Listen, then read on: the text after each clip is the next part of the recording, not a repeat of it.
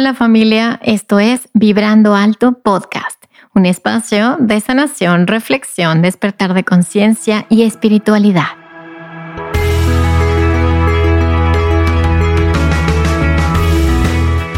Yo soy Verónica Fuentes y soy autora, sanadora, terapeuta, madre y un ser de luz que como tú vino a experimentar en este planeta Tierra. En este espacio vamos a estar platicando de todos estos temas que has tenido dudas, has querido investigar, pero tal vez no había sido el tiempo. Y hoy estamos listos para abrirnos a una nueva dimensión y a una nueva vibración. Si tú estás listo, yo estoy lista. Comenzamos.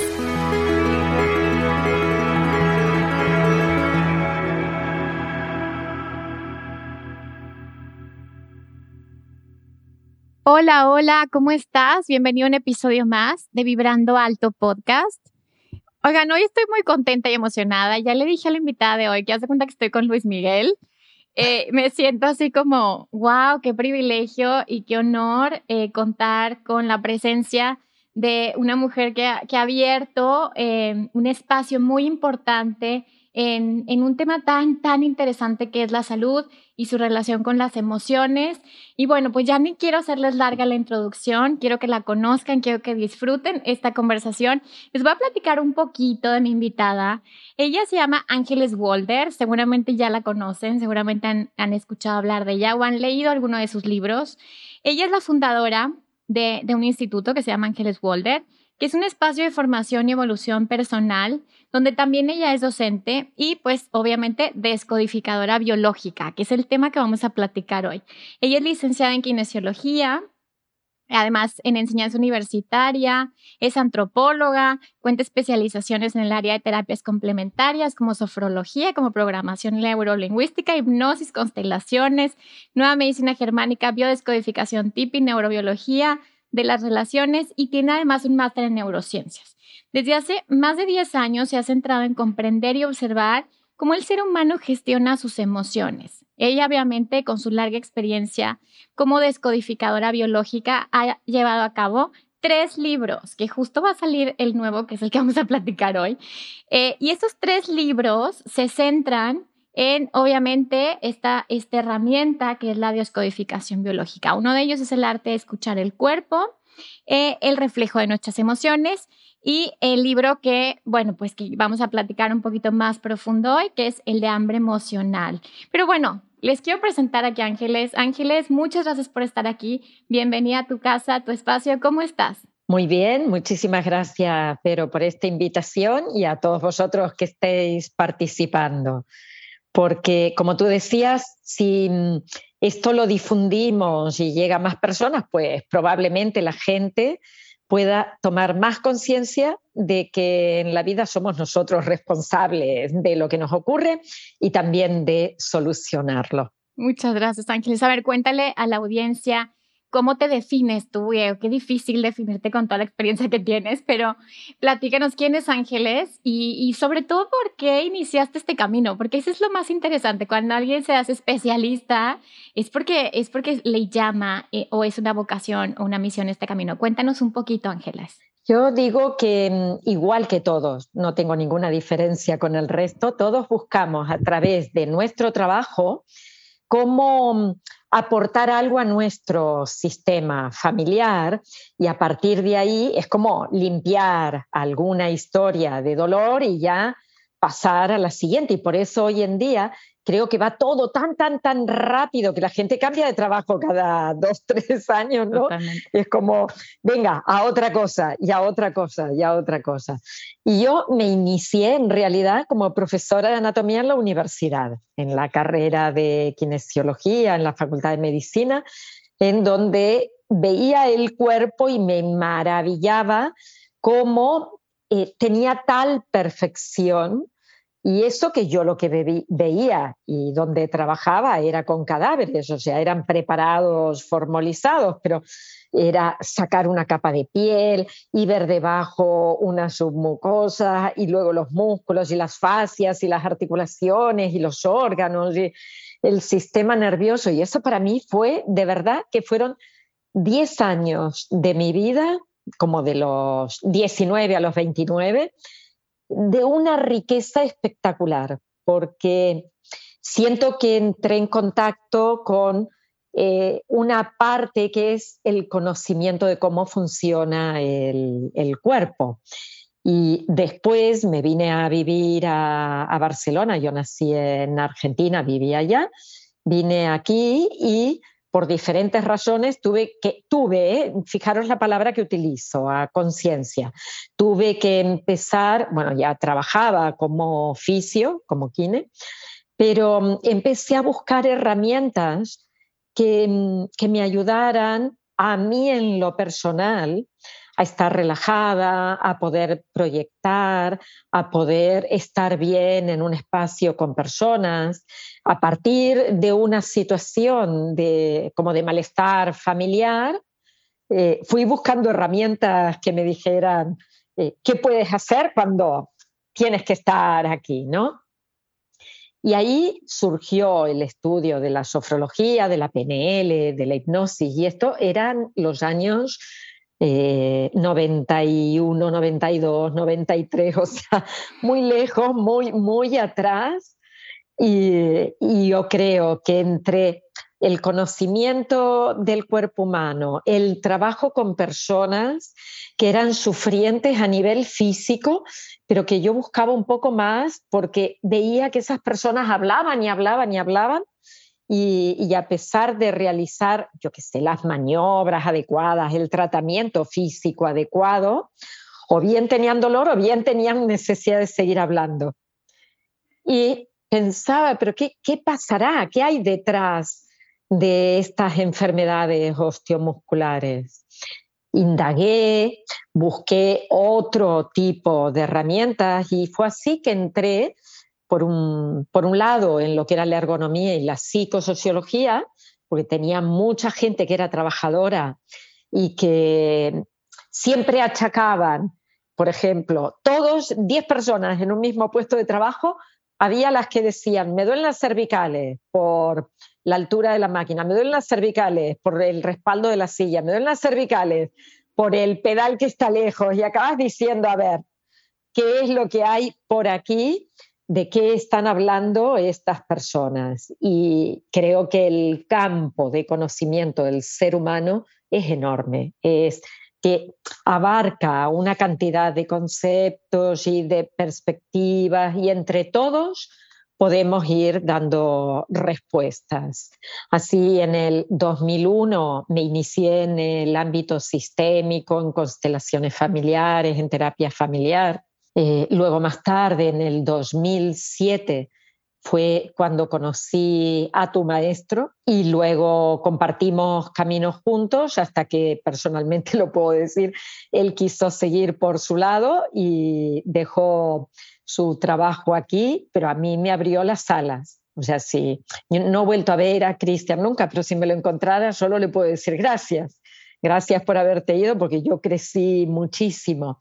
Y, también gracias porque conocía un sistema de trabajo, pero yo era muy inquieta y viajaba, iba a Bélgica, Francia, a otros lugares, y empecé a ver más formas de hacer, que para mí fueron sumatorias y fueron bueno, un enriquecimiento enorme, ¿no?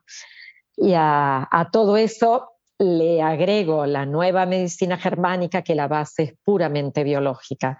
Y para mí unir la biología por este lado con la anatomía de mis inicios hicieron como un clac, ¿sabes? Esos clics de un insight que di, ¡buah!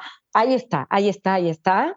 Sigamos por aquí, que esto es, es lo que yo encuentro que da lógica a lo que nos puede ocurrir en la vida, ya sea como un síntoma físico, como un trastorno de comportamiento, como un problema existencial. Y a partir de ese momento eh, yo creo que cuando uno se da cuenta de que un resfriado tiene que ver con un tipo de conflictos, ya no puede decir cuando me duelen los pies es por los zapatos, ¿no? O sea que, o cuando me engordo cinco kilos de golpe es porque, mira, con el estrés que llevo, si yo no como nada, pero, pero me he engordado igual. No, a partir de ahí no. Ay, pues la verdad creo que diste una introducción súper completa, Ángeles. Eh, les doy un poquito de contexto, eh, porque le comenté a Ángeles que yo estudié con el maestro Christian Flesch, estudié dos años y era la primera generación en México. Supongo que a ti te pasó en España o en Argentina. ¿En dónde fue, Ángeles? En, aquí en España. En España. Y creo que Cristian mm. hizo un muy buen trabajo, y bueno, igualmente honrar su, su legado. Eh, sin embargo, la forma en la que Ángeles em, eh, enseña y la, la claridad que, que, tiene en sus, en sus palabras y en su forma, porque no es fácil la descodificación. Entonces vamos a platicar un poquito, porque la gente me sabe, pero ¿qué es descodificación? Este, ¿Cómo es? ¿Cómo puede servirme? Cuéntales así como con manzanitas, Ángeles. Eh, ¿Qué es la descodificación biológica primero? Yo les digo, es una herramienta que nos sirve para darnos cuenta de dónde estuvo el problema cuando tú estás teniendo un síntoma insisto, el síntoma es cualquier cosa, ¿eh? puede ser, tengo una bronquitis, un resfriado, me duelen los pies, me duele el estómago o un problema de vesícula biliar, eh, todo al 100%, o tengo un trastorno de comportamiento que es alguien te viene a ver y te dice, mira, Vero, es que me paso la vida mintiendo y no sé qué hacer para volver atrás. O, mm, o tengo un problema de una fobia social o de ansiedad. Y entonces, exactamente igual que con los síntomas físicos, les invitamos a encontrar cuáles son los conflictos vividos. Pero también podría ser que alguien viniera y te dijera, mira, la verdad que gano bien, pero me lo gasto todo. No llego al día 10, que ya no me queda un duro. O no tengo pareja, o me gustaría tener hijos y no hay forma. Y médicamente me han dicho que yo no tengo ningún problema. Entonces, en algunos casos la gente diría, pues me voy a ver al psicólogo, bienvenido sea. Hay miles de terapias diferentes que te pueden ayudar a encontrar una respuesta. Pero fíjate que yo siendo argentina desde los 18 años que me psicoanalizaba y bueno, mm, y he hecho muchísimas terapias desde humanista, gestal, he hecho muchas terapias diferentes, porque era inquieta y siempre nosotros, los que estamos más o menos por aquí, siempre nos ha traído ver, ¿no? Un poquito más y otra cosa y otra cosa. Y de repente encontrar una herramienta a través de la que dices, pero ¿cómo me conoce esta persona? ¿No? Si, ¿Cómo sabe lo que yo puedo haber llegado a vivir si no me conoce de nada? Y en ese caso, eh, creo que es una herramienta súper directa para llegar a encontrar el problema que está dominando tu vida. Wow, me parece, creo que lo definiste súper, súper bien, Ángeles, porque creo que es como el cirujano, ya sabes, como el cirujano neurológico, así, el que se va como a la neurona y llegue exactamente a la raíz de, del conflicto, ¿no? O, de, o del shock o, del, o de eso que está generando eso. Ahora, Ángeles, platícame algo. Alguien que dice, por ejemplo, a ver, eh, yo tuve un evento y, y de ese evento eh, me surge un síntoma ¿Qué hace la descodificación? ¿Regresa al evento? ¿Es, más bien le ayudas a tomar recursos? ¿cómo, ¿cómo funciona para que, porque a veces la gente dice que no quiero tocar el dolor, que yo creo que es el tema de, de la entrevista, ¿no? O sea, de la, de las, del dolor, las emociones y también en este punto que vamos a platicar ahorita, eh, cómo tapamos las emociones. Pero bueno, como son muchas preguntas, Ángeles, a ver, ¿qué le dices a alguien que no quiere tocar ese tema doloroso, pero pues qué le vas a decir? Pues ahora sí tenemos que hacerlo. El tema está en que eh, no es necesario muchas veces hundirse en el dolor, llorar, despotricar, tirarse al suelo, patalear, golpear cojines, no se trata de esto. O sea, es una cosa bastante más corriente y más sencilla. Hay que desmitificar también un poco la idea esta, ¿no? De que es algo tan complejo, ¿no? Es, yo diría, extremadamente sencillo eh, y se basa en la función biológica, por eso se denomina descodificación biológica. Cuando alguien presenta un síntoma, ahora pongamos por caso en la nariz, porque eh, tiene un resfriado, es algo que seguramente ha visto mm, de manera normalizada en su vida que de repente, antes de que le aparezcan los mocos, ha sentido la nariz seca. Seguro. Eh, ha notado, por ejemplo, como que se sonaba, incluso a veces había como unos hilitos de sangre. ¿A quién no le ha pasado eso? Claro. Y no tiene mocos, insisto, pero no tiene. Después, al cabo de unos días, en lugar de notarse la nariz seca o con costritas, se nota que empieza un moquito líquido, transparente, y gotea.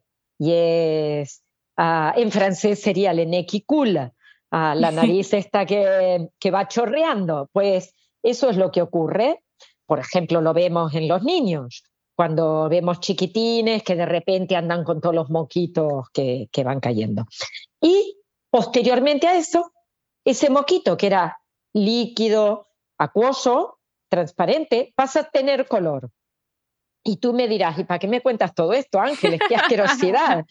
y yo te puedo decir, es que te lo cuento para que veas con un ejemplo lo que ocurre. Probablemente mientras tú notas la nariz seca, la mucosa nasal que está eh, muy sequita y que se forman costritas y que incluso te suenas y notas como que mm, no alcanzas a aspirar bien, es porque estás viviendo un tipo de conflicto. Y te preguntaría, le preguntaría a todos, ¿para qué nos sirve la nariz? La nariz sirve para introducir el aire, para respirar, para eh, purificarlo en el sentido de que nuestros pelitos detienen las partículas, ah, para calentar el aire. Quiere decir que tiene que armonizar el aire exterior con lo que yo tengo que recibir en mis pulmones, en el interior. Y no puedo recibir un aire ni muy frío ni muy caliente porque me haría daño pero también tiene otra función, que es la olfativa. A través de la nariz yo voy mm, olfateando, los perritos van oliendo por todos lados a ver quién ha pasado por ahí y son capaces de detectar a través del olor si el animal era muy grande, o sea, si era un depredador con el que podía llegar a tener un peligro, ¿no? Y aproximadamente el tiempo que ha estado ahí y quizás si puede llegar a olfatear bien, a qué distancia. Y entonces, todo esto sumado nos dice que metafóricamente eso que en realidad existe, que es cómo funciona mi nariz, lo voy a vivir en el momento en que tengo un estrés, un conflicto biológico con esa tonalidad. Ay, qué mal ambiente que hay, esto es muy feo, mm, noto un cierto malestar, no me gusta para nada, o esto puede ser peligroso. Y cuando la persona está viviendo esa sensación, que puede ser estoy en el trabajo y hay alguien con quien me siento molesta, irritada, soy un niño pequeño, estoy en el cole y veo que mis compañeritos me pelean o que la maestra se acerca y me pide cosas y siento el malestar, o que llego a casa y papá y mamá se discuten, están peleando. Y yo huelo el ambiente de casa, porque todo niño lo hace. Aquí no se respira bien. Aquí hay mm, un malestar que puede ser peligroso. Todo el tiempo en que estemos sufriendo esa situación, nuestra mucosa se va a estar ulcerando con un objetivo, que es que pase más aire porque la dificultad que hay la tenemos que sobrellevar. O sea que me tengo que ayudar, el cuerpo está a mi favor. Pero en el instante mismo en el que encontramos una solución, por ejemplo, llego a casa y papá y mamá no discuten, hoy están bien y se están abrazando, yo, ¡guau! Me relajé. Hoy fui al cole y la señorita no estuvo detrás mío, anduvo con otros por ahí dando vueltas pidiéndoles cosas. ¡Guau! Me relajé. Hoy mis compañeros me invitaron a jugar y estoy mucho más tranquila o esa persona que me molestaba en el trabajo hoy llegó y me trajo y me dijo, mira, te traigo estas flores. Y yo, ¡guau! sorprendida. No me imaginaba que esto iba a pasar. Pero ahí, justamente ahí, se inicia el cambio. El cambio de polaridad del sistema nervioso y empiezan los síntomas de reparación. Y la reparación viene con inflamación o infección. Por eso tenemos moquitos, tenemos bichitos, tenemos inflamaciones, me duele una articulación o se me inflama un órgano. O sea, realmente lo que ha ocurrido es ese ciclo de tengo un problema, lo vivo durante un tiempo, se soluciona y entran a, aparecer los síntomas reparadores. Pero para, cada, para cada parte del cuerpo hay una metáfora. claro, claro. Creo que lo explicaste súper bien, Ángeles. O sea, lo explicaste súper bien. Creo que a todos los que nos escucharon ya se les cayó un 20, como decimos en México, como de, ay, claro, yo también traigo este síntoma y bueno, vamos a meternos a este síntoma que es tan común y que además está, está expandiéndose cada vez más, que es la obesidad. Eh, el otro día leía un artículo que decía que el 90% de las personas que bajaban de peso lo volvían a recuperar. Entonces, creo que es un tema que no nada más es un tema estético, es un tema de salud eh, pública y, y, es un tema que cada vez eh, pues, se amplifica más y hasta en niños y hasta en bebés inclusive. Y, creo que, que, la solución no necesariamente está en, en, las dietas o así. Platícanos un poquito primero cuál fue la necesidad que te surgió a ti como de explorar este tema y, y, qué nos puedes platicar del tema de la obesidad en esto que nos estás platicando, Ángeles, de estos conflictos que tiene nuestro cerebro. Mira, hambre emocional, que es el libro, os lo muestro aquí, Hambre emocional, sana tu sobrepeso con la descodificación biológica, tiene que ver con aquello que nos ocurre en la vida que como resultado da ese síntoma llamado sobrepeso o la obesidad. También podríamos hablar del infrapeso, pero en este caso yo hago hincapié en el sobrepeso. Ah, por un lado, eh, decir que igual que os expliqué con la nariz, tenemos que mirar con el sobrepeso. Partimos antes de decir, el síntoma es el resfriado. El conflicto que ha vivido la persona y que ha estado en estrés es por haber vivido en un mal ambiente, una impresión en el ambiente, un malestar relacional. Aquí el síntoma es el sobrepeso. En realidad los conflictos pueden ser muchos porque puede haber un problema de agua o un problema de grasa. Y no solo hablamos de una ingesta mayor a la que podemos gastar, sino también de qué actividad física realizamos, de si aún realizando actividad física, hacemos algo que aumente el metabolismo, como por ejemplo el trabajo muscular, o somos completamente sedentarios. Los hábitos también de dormir tienen influencia en el, en el sobrepeso y evidentemente vamos a buscar qué conflictos están detrás. Así como en la nariz era el mal ambiente, en el sobrepeso pueden ser muchas otras cosas. Pero insisto, al menos nuestra escuela lo que hace es buscar cuál es la función biológica del órgano afectado. El para qué me sirve, para qué me sirve la nariz, para qué me sirve un diente, para qué me sirve un hueso, para qué sirve la grasa. La grasa sirve por ejemplo, para proteger las, partes blandas o para proteger las zonas de contacto. Tiene que haber un poquito de grasa para que no me haga daño, incluso solo por presionar cuando estoy trabajando, por ejemplo, con el ordenador, con las manos sobre, sobre el teclado. Eh, la grasa sirve para generar energía. La grasa sirve para colocarse en ciertos lugares y ayudar a quemarse y producir calor.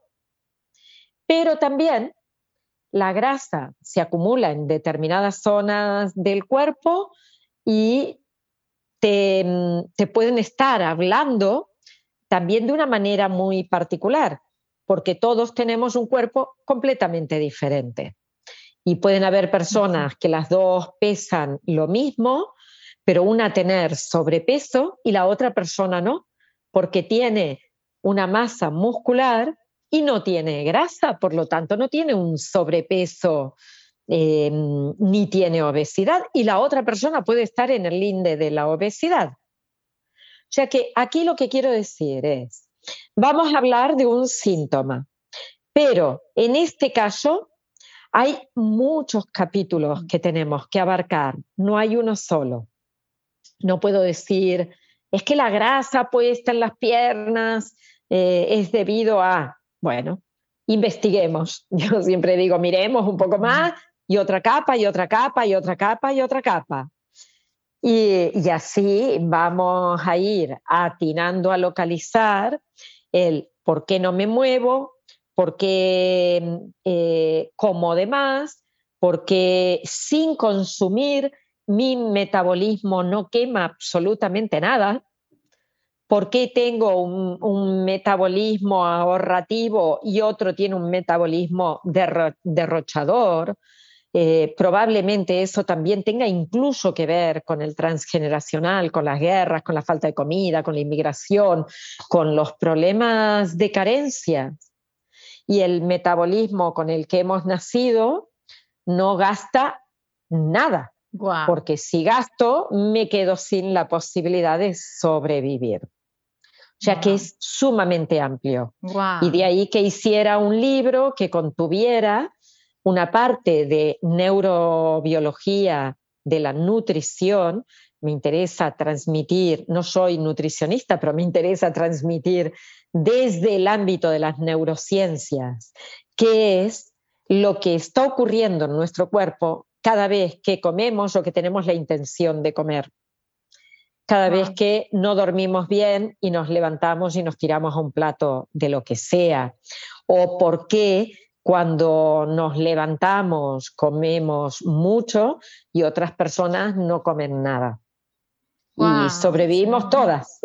Qué impresión. Eh, ahora, ¿hay, ¿hay algo que, que, que, todos estos síntomas, o bueno, más bien que este síntoma y todas sus, sus matices, es, y es que no queremos reconocer las emociones, Ángeles, o sea, nos cuesta como reconocer lo que me pasa antes de comer o, lo que estoy sintiendo. Es reconocer, es sentir, o, qué me puedes platicar de esto, de esta onda que tenemos de no quiero sentir o, o no puedo sentir inclusive.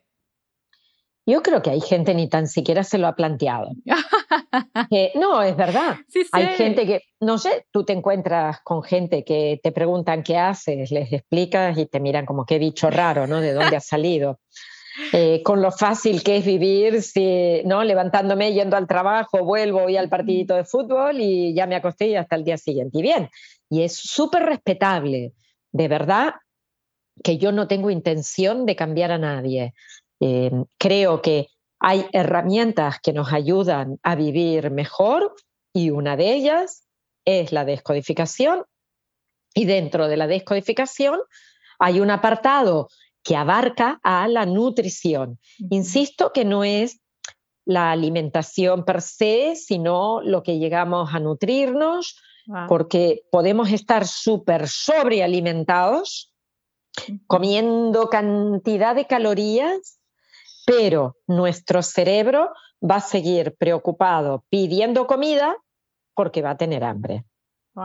Estamos así sobrealimentados, mal nutridos y con hambre. Y el hambre es simplemente un reflejo. El hambre no es más que una manera o la manera que tiene el cuerpo de que yo no muera por inanición. Wow. O sea, el hambre es lo que nos hace levantar cada día y salir a trabajar. O lo que hacía Lucy en la sabana africana, decir, oye, chatonga, hoy está el solcito, mira qué calentito está, qué divino me lo puedo pasar. No, chata, ponte de pie y camina, porque no hay un higo a la redonda y como no comas, dentro de poco no vas a tener las fuerzas de ir a buscar la comida. Y ahí nos pusimos es un movimiento interno. El hambre es un motivador. Me dice, eh, tienes que trabajar o tienes que ahorrar o tienes que levantarte e ir a hacer la compra, chachi. que tienes que cocinar. Vale.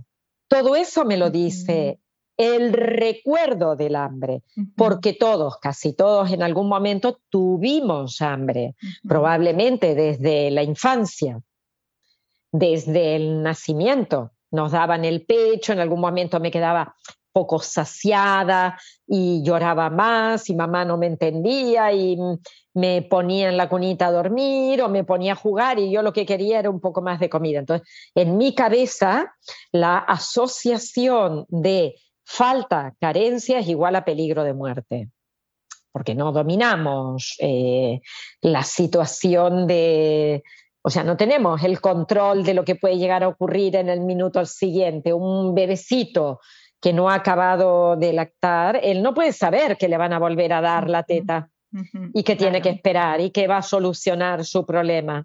Digamos que siempre estamos como atados al problema. Totalmente. Y esto es el recorrido que hace la descodificación biológica de decir, bueno, hoy tienes esto, vamos a mirar qué lo ha desencadenado en el tiempo, en lo más estrecho, lo más cercano, qué lo ha registrado como mm, una, eh, una, emoción o una actividad a evitar en la programación inicial, que pudo estar en infancia, en la lactancia, en el nacimiento, el embarazo, la concepción o el transgeneracional.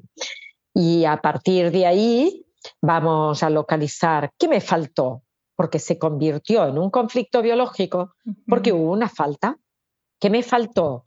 Me faltó cuando alguien te dice, es que me faltó que mis papás, por ejemplo, siguiendo con lo de la nariz, porque así ya lo tenemos cerrado, que mis papás no se pelearan. Sí, chachi, pero es que tu papá se peleaba con tu mamá y tu mamá se peleaba con tu papá. Y no podemos cambiar la historia. Podemos cambiar la manera en que miras la historia. Hoy vienes siendo un adulto de 60 años con un carcinoma en la nariz o con un resfriado repetitivo o con sinusitis y eso quiere decir que para ti lo que estás viviendo es sumamente importante. Por lo tanto, vayamos a buscar esa programación.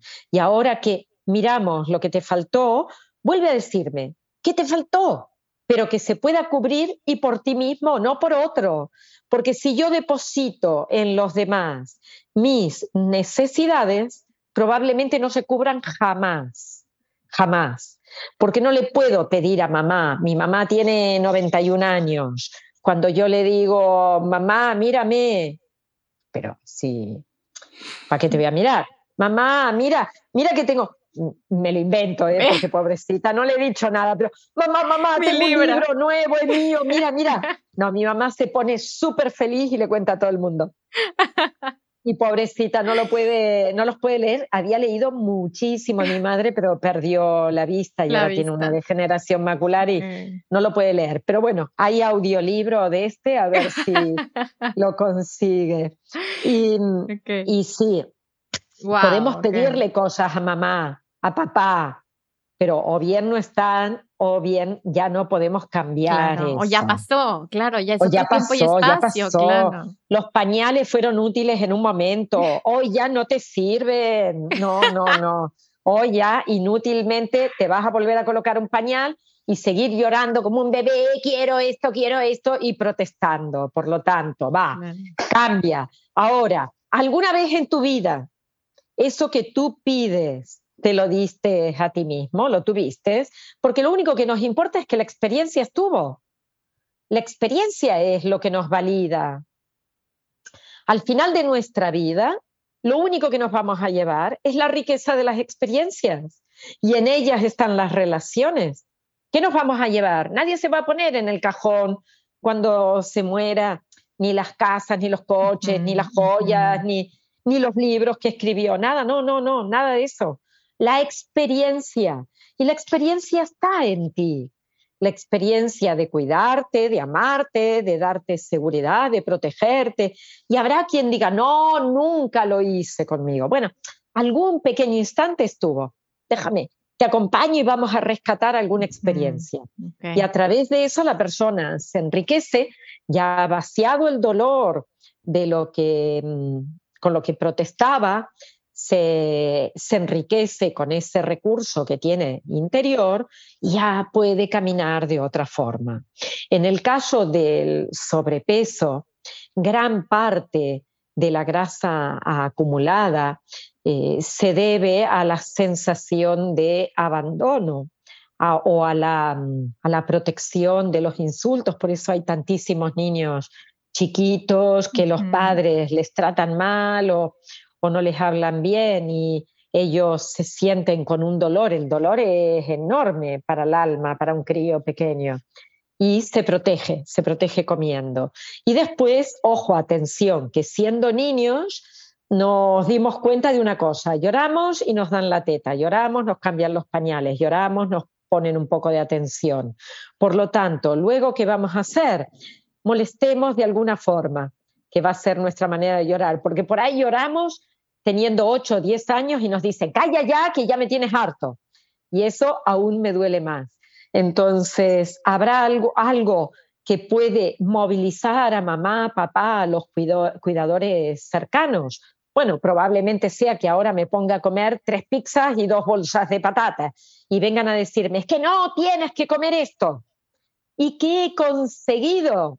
Mm. ¿Qué he conseguido? La atención.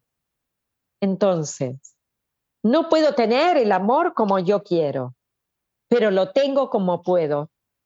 Y como puedo es que me vengan a decir algo, que me griten, no comas más. Es un instante que sirve de caricia, fíjate, aunque sea doloroso. Pero entre la nada y un poquito, me quedo con un poquito. Y ese poquito que sea de dolor, a mi inconsciente le da igual porque lo necesita. Al ser humano le horroriza el vacío, horror vacuis, no puede sobrevivir a ello. Por lo tanto, ¿qué busca? Yo recuerdo, por ejemplo, mi padre murió muy joven, con 51 años. Ya estaba enfermo los dos últimos años de los riñones. Y era todo el tiempo mi madre diciéndole, te han dicho que no comas esto, te han dicho que no le pongas sal, te han dicho que tal. ¿A quién le suena eso? Claro. De la gente que controla uno al otro y se prestan atención así. Y ahora me doy cuenta que mi padre, que era, era amoroso, pero era bastante, eh, iba muy a la suya, y mi madre, súper responsable, o sea, todo lo contrario, y muy estructurada, muy rígida, ah, tenían su manera de atraerse su manera de sobrevivir a la historia. Por lo tanto, uno le pedía, le llamaba la atención al otro comiendo escondidas para que mi madre viniera y le dijera, oye, no. Y el otro se sentía como un niño, porque su madre tampoco en su programación le había prestado atención. O sea que, mira, jugamos a ser niños pequeños. Wow, o sea, son cómplices al final, ¿verdad? De sí, sí, Oye, y, y, esto que dices, Ángeles, de esta, eh, como esta agresión que hacemos con nosotros mismos como sociedad. O sea, este tema de la gordofobia, por ejemplo, que de hecho hay un podcast que habla de esto, eh, de, de, esta, de esta cultura de, de agredir a la gente que tiene sobrepeso, obesidad. Esto hace un candado, o sea, obviamente se siente agredida la persona, o sea, como que en vez de dar una solución se vuelve más conflicto. ¿Podría ser esto que también socialmente, por eso esto está aumentando cada vez más? ¿Nos hablamos peor o nos juzgamos mucho más que antes? Nos juzgamos mucho y hay algo, por ejemplo, que la gente considera que tiene que ver con la voluntad ay, es que no tiene voluntad para hacer una dieta. No, por más que haga una dieta, cuando comenzamos tú dijiste, el efecto rebote existe. Y me quedo corta con el 90%, yo diría que un poco más. No. Sí, sí. Y cuanto más dietas haces, peor es, ¿eh? Porque el cuerpo ya no puede, o sea, si yo pongo una dieta restrictiva, le estoy diciendo al metabolismo, tú no sabes trabajar y el metabolismo desciende. ¿A qué? A la cantidad de calorías que he ingresado. Por lo tanto, si ingreso, por poner una cifra, 500, 500 calorías, el cuerpo metaboliza para 500. En cuanto yo le ponga 1000 calorías, si el metabolismo sigue a 500, ¿cómo va a ser? Las acumula. Wow. Entonces, esto de es que es vago, no quiere hacer dietas, ah, no le preocupa, es muy fácil. Ya sé. o cierra la boca, ¿verdad? O sea, cierra la boca o hace ejercicio y, y, como esta forma tan violenta. Y las redes sociales también, ¿no, Ángeles? Como todo lo visual que se nos presenta. Porque además está esta otra idea de que lo delgado es sano, hasta un cierto punto. Por eso digo, no he hablado aquí del infrapeso. Solo hablo un poquito porque yo sí que lo he vivido. Ah, ya sé que yo también, también lo vivo y también te iba a preguntar eso. O sea, yo bajo, bajo cuando estoy estresada. Entonces, a ver, los últimos cinco minutos, porque seguro también hay gente que vive eso y a lo mejor en tu libro lo pasas un poco. ¿Qué pasa con los que estamos del otro lado y tienes un estrés y empieza a bajar de peso y la gente te empieza un poco a criticar o tú te empiezas a preocupar? ¿Qué pasa en ese sentido? ¿Es lo mismo pero del otro lado o cómo lo, lo Mira, hay una Sí, hay una idea que es cuando una persona tiene estrés, en descodificación biológica nunca hablamos de estrés general. Tiene que ser un tono específico. ¿Qué ocurre?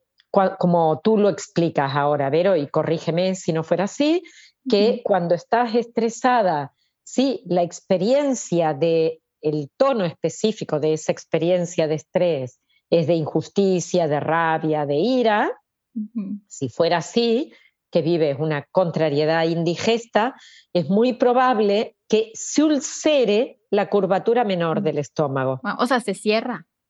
No, se ulcera. No, no, no, no se cierra. Hay una ulceración de la mucosa. Wow. O sea, ulcera es como si se cortara un poquito. O, sí, como si la piel se secara. ¿Sabes cuando tenemos la piel seca? Es igual, porque la epidermis también es ectodérmica y ocurre exactamente igual. Se queda como con menos células, pierde células. En ese momento, que es la fase activa de estrés, de la tonalidad de contrariedad indigesta, con muchísima rabia, rencor, esto que ¡ah! mataría a alguien, en ese instante se cierra Em, digamos, esta zona duele e impide que pase el, alimento. Por eso es que se cierra. Por eso es que eh, hacemos un colapso también del orificio, de la parte muscular de fibras del orificio. Tenemos el cardias y el píloro, arriba el cardias, en esta zona, y la, membrana no, en el interior está la musculatura que vive la impotencia de no poder hacer frente a una situación indigesta.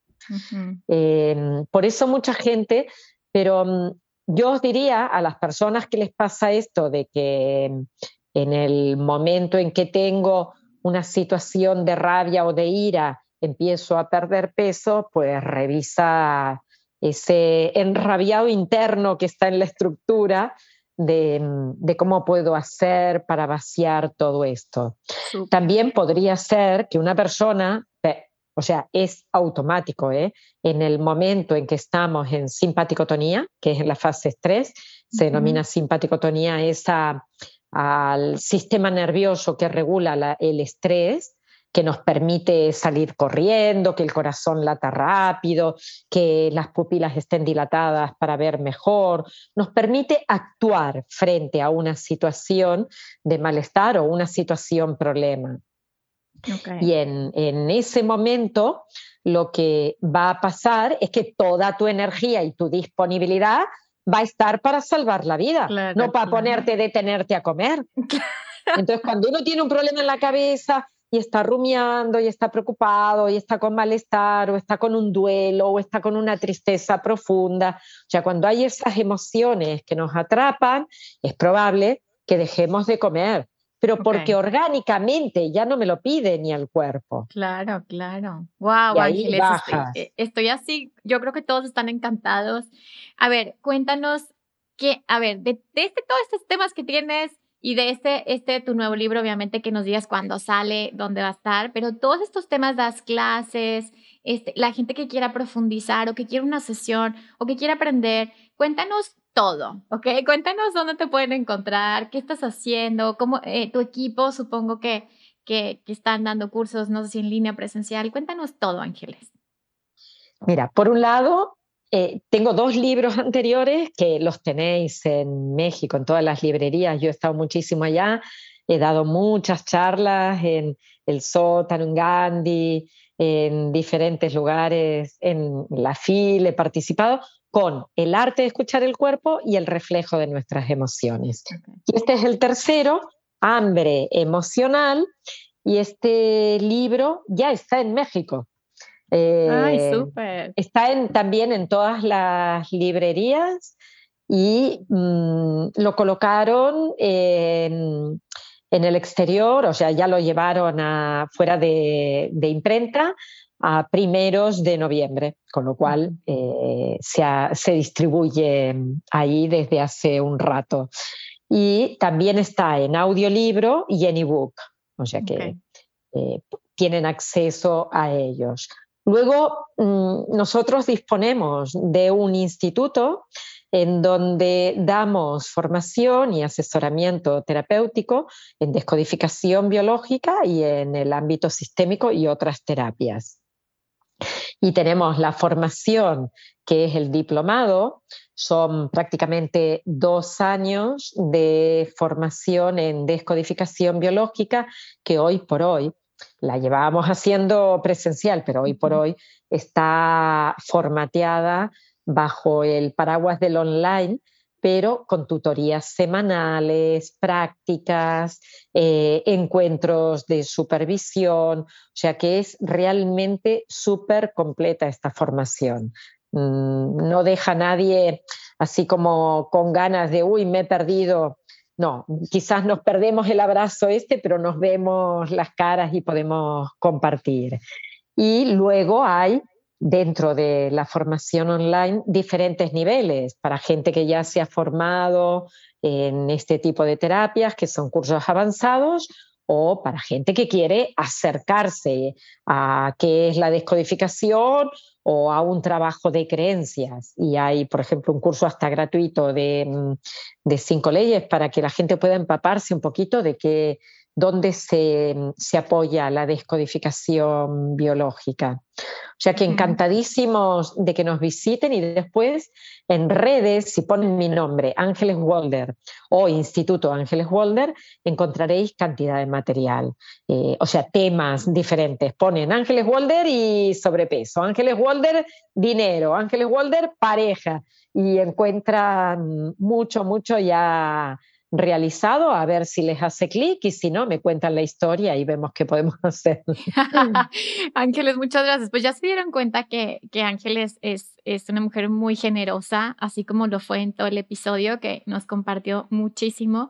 Pues ya se imaginarán todo el contenido también que tiene en sus redes y en su página web y, y todos los recursos gratuitos. Hay que aprovechar, son regalos que nos da el universo, la vida, y, y, a veces ya es un momento en el que ya no nos podemos hacer, como yo digo, ya nos podemos hacer mensos, güey, como se diga, de, dices, no, no, no, pero te va persiguiendo esto, entonces si esto te resonó, si te llegó, si ya tu cuerpo te está gritando, creo que ya es el momento. Ángeles, ¿cómo quisieras terminar la entrevista? ¿Tienes algún último comentario, alguna frase, algo con lo que quisieras cerrar? Me gustaría deciros que a veces cuando se lee un libro, se ve un vídeo, se escucha un podcast, como dices tú, hay algo que, eh, algo que te checa, ¿no?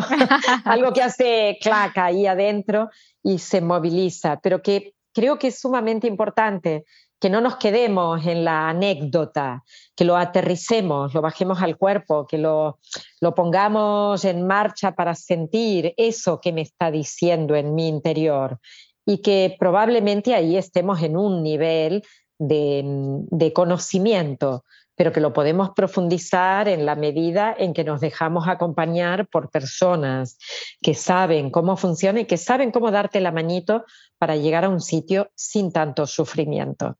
El alma hay que abrirla, limpiarla y conocerla. Y para eso hay muchas herramientas. Al que le guste esta, bienvenidos a esta casa. Ay, qué hermoso, Ángeles. Bueno, pues muchísimas gracias. Toda mi gratitud hacia ti, hacia tu alma, hacia tu equipo, hacia todo el camino recorrido hasta ahora y todo lo demás que te falta por recorrer. Muchísimo éxito con tu nuevo libro, Ángeles. Y espero que nos veamos pronto. Y, gracias a, a todos los que se quedaron hasta el final. Recuerda que, pues, si sanas tú, sanamos todos. Bye, bye.